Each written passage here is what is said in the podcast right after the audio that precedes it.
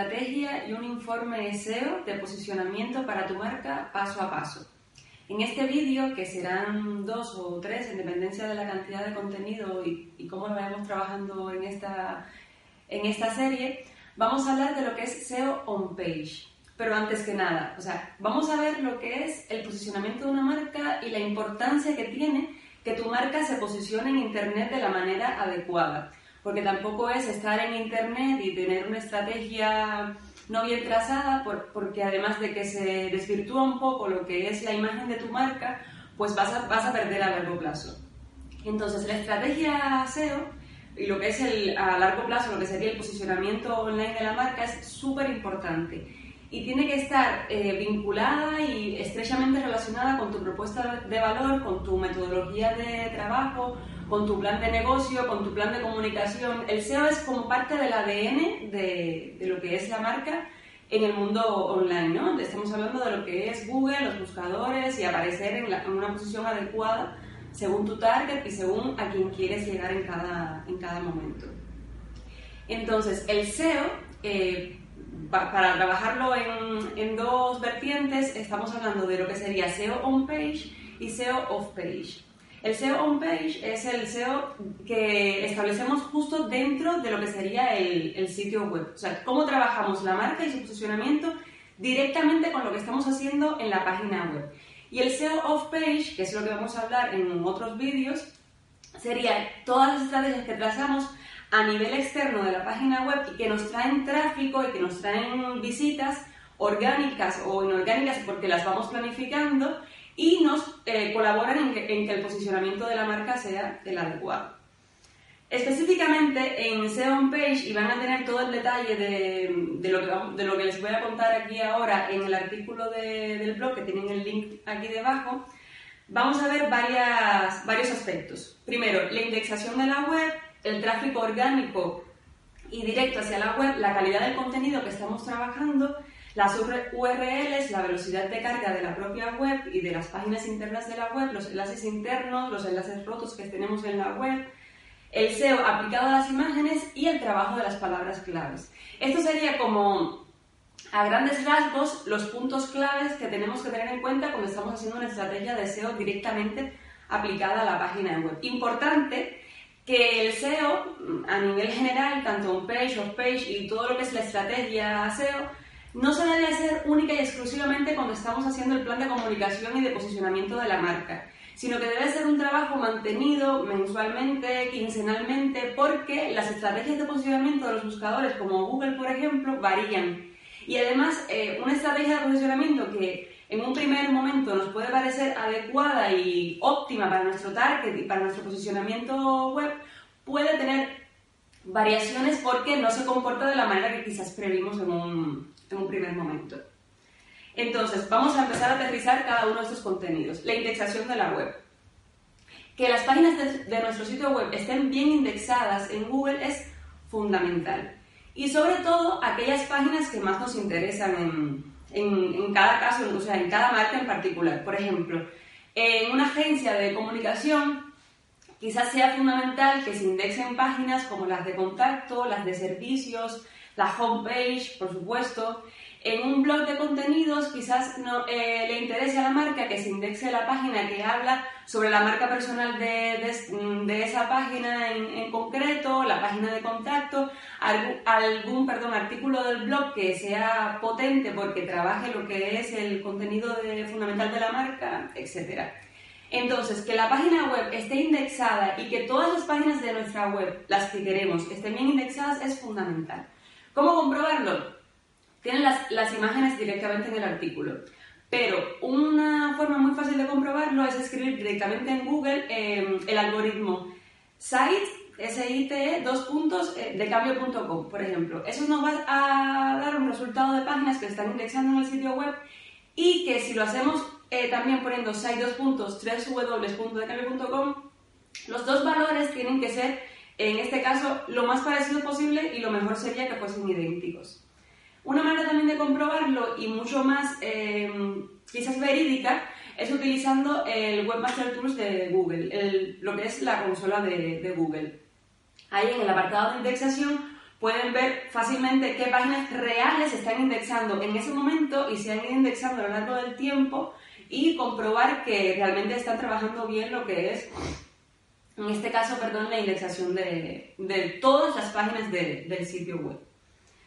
Hay otros archivos que eh, facilitan lo que es la indexación de la web, que son el archivo robots.txt, que tiene que estar subido a la web, y es el que le dice a Google qué páginas debe indexar del sitio web. Por ejemplo, a lo mejor no nos interesa que se indexen páginas que están dentro de una categoría del blog, sino que se indexe directamente el artículo y que, por ejemplo, la url.tuweb.com barra categoría barra nombre de la categoría, esa secuencia no se indexe. Pues en el archivo robots y en el sitemap del, del sitio web, que sería el mapa de, de las páginas que, que queremos que se indexen en la web, eso tiene que estar especificado.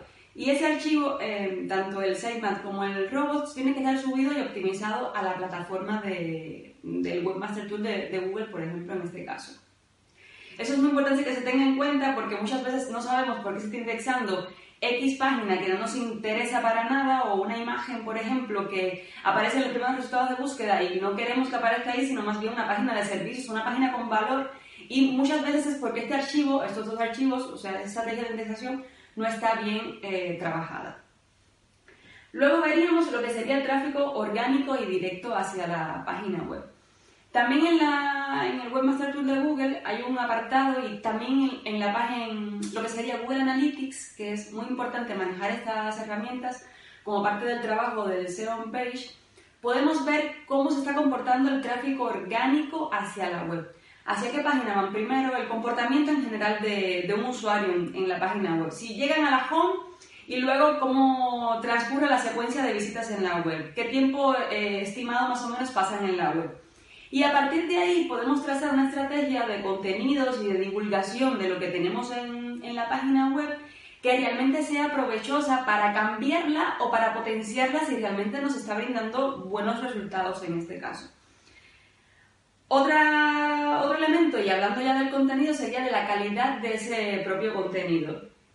El contenido tiene que ser siempre de valor y tiene que posibilitar que se indexe por las palabras claves, por el tipo de contenido que propicia la marca. No tiene ningún sentido que yo sea, por ejemplo, una tienda de complementos y que una vez determinada hable de decoración porque hablé de cómo influía una tendencia en decoración y se me está indexando como primer resultado de búsqueda ese contenido. Porque a lo mejor en mi estrategia de posicionamiento quiero que me encuentren como una tienda de complementos, de accesorios, y no como un referente de decoración porque no lo soy, por ejemplo. Y dentro del propio contenido estaría, cada vez que creemos ese contenido, las URLs de cada una de las páginas. Y me refiero no solo a las páginas eh, básicas de la arquitectura web, sino del todo, de todo el contenido, como por ejemplo cuando tenemos un blog. Lo que pasa con los blogs es que esa URL tiene que describirle a Google a grandes rasgos de qué va a tratar el contenido que va a tener esa página.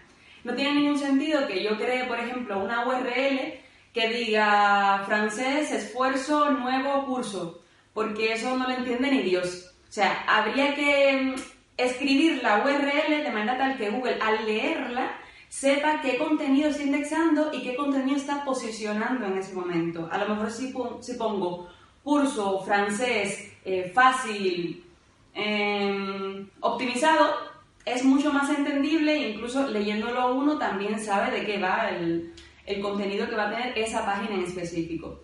Y además la URL es muy importante porque debe contener dos cosas fundamentales. Además de estar bien escrita, que es lo que acabamos de lo que les acabo de comentar, tiene que contener la palabra clave de lo que se va a trabajar en esa página y tienen que ser URLs únicas. Y eso es fundamental cuando se tiene una página web que tiene un blog porque solemos escribir un montón de contenidos, a lo mejor hay mucho contenido relacionado, como por ejemplo esta una clase de estrategia SEO, y cada una de las URLs tienen que ser únicas y exclusivas, incluso cuando las hacemos repetidas, que nos suelen cambiar la nomenclatura de la página web, esto no debe suceder. O sea, debe, debe tener de alguna forma extrapolar y extrapolar, no, organizar las palabras para que esto no suceda conteniendo la palabra clave que además tiene que ser única en cada una de las páginas del sitio web. Lo recomendable, muchas veces se suelen repetir, dos, tres palabras clave porque nos interesa que se posicionen por, por esa vía, pero lo ideal es que cada página con su contenido y su URL sea exclusivo de esa página. Y por otro lado, que la, la manera de llegar Google al contenido final sea lo más fácil posible. Tal es el caso de que cuando colocamos quizás muchas barras porque metemos un contenido dentro de otro y eso lo que hace es dificultar que Google en la arquitectura de la página web llegue al contenido final. Por ejemplo, pongo tu página web.com barra estrategias barra SEO barra eh, plan de marketing. O sea, ahí tengo que ir como a tres casas para llegar al plan de marketing. lo ideal es que sea tu página web.com barra y el contenido. Eso sería lo óptimo en todos los casos. Luego tenemos lo que habíamos eh, hablado al principio de la velocidad de carga. En dependencia de, la cantidad de tiempo que esté un usuario en la página web y de la cantidad de tiempo que tarde esa web en cargarse, va a ser eh, priorizada por Google para posicionarla. Entonces, la velocidad de carga de cada una de las páginas del sitio web, estoy hablando de la home única y exclusivamente de la web, es fundamental que esté bien trabajada. ¿Cómo optimizar la velocidad de carga? Además de que podemos eh, crear otro vídeo de, este contenido perfectamente, por ejemplo, el tamaño de las imágenes que esté optimizado para, para web, para que se carguen rápido. Estamos hablando de imágenes de 72 dpi exportadas para web, con una resolución eh, la ultra necesaria porque a veces pensamos que mientras más resolución más píxeles tenga la imagen, pues mejor se va a ver y no va a ser así. Porque Google siempre lo va a ver con una resolución muy pequeñita porque lo que le interesa es que se vea en la web, lo que se impriman y que hagamos una gigantografía del, del contenido del blog.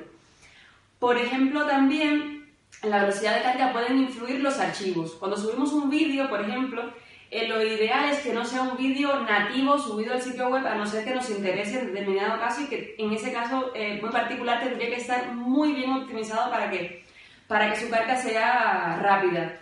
En ese caso podemos utilizar los vídeos de otras plataformas como YouTube, por ejemplo, y vincularlos directamente a la web. Entonces no tardaría nada lo que sería la carga del vídeo.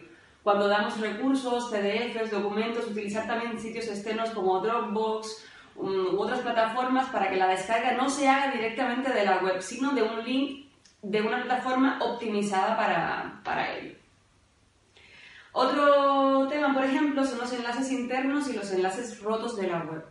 A veces creamos tanto con contenido, eh, hacemos un restyling de la web, de la arquitectura de la web y nos olvidamos de esas páginas que eliminamos y que en su momento fueron indexadas por, por Google. A veces esas páginas hasta aparecen en los primeros resultados de búsqueda porque tuvieron una cantidad de visitas importantes, porque eran parte de nuestro sitio web por X cantidad de años y están ahí.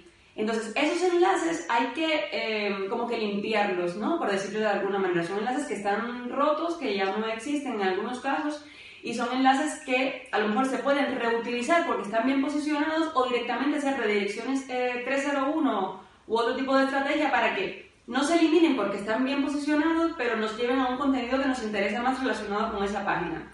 Más o menos para que lo tengan en cuenta porque eh, los enlaces internos y los enlaces rotos de la web son muy importantes para que Google detecte que esa web está optimizada, que todo lo que está ahí publicado sirve y que no es una web que está llena de enlaces que están totalmente desutilizados, inutilizados, perdón. Y por último estaría el tema de las palabras clave, que ya les he mencionado antes, que son muy importantes a tener en cuenta desde el punto de vista de que van a decirle a, Google en este caso y a cualquier otro buscador de qué va en, en esencia cada una de las páginas. Las palabras claves tienen que estar en los atributos de las imágenes, las descripciones de las imágenes de la página en cuestión, o sea, hablando de una página en específico, pues en, los textos de esa página, en los títulos de esa página, los subtítulos de esa página, en la URL de esa página, en las imágenes de esa página, en los anchor text, o sea, los textos que ponemos con link que tiene esa página como enlaces internos, el trabajo de palabras clave es fundamental porque es como la esencia, el zip de la, de la página en cuestión. Si te ha servido lo que es eh, todo este tema de posicionamiento y deseo, te invito encarecidamente a que hagas eh, nuestro test de, posicionamiento de, marca.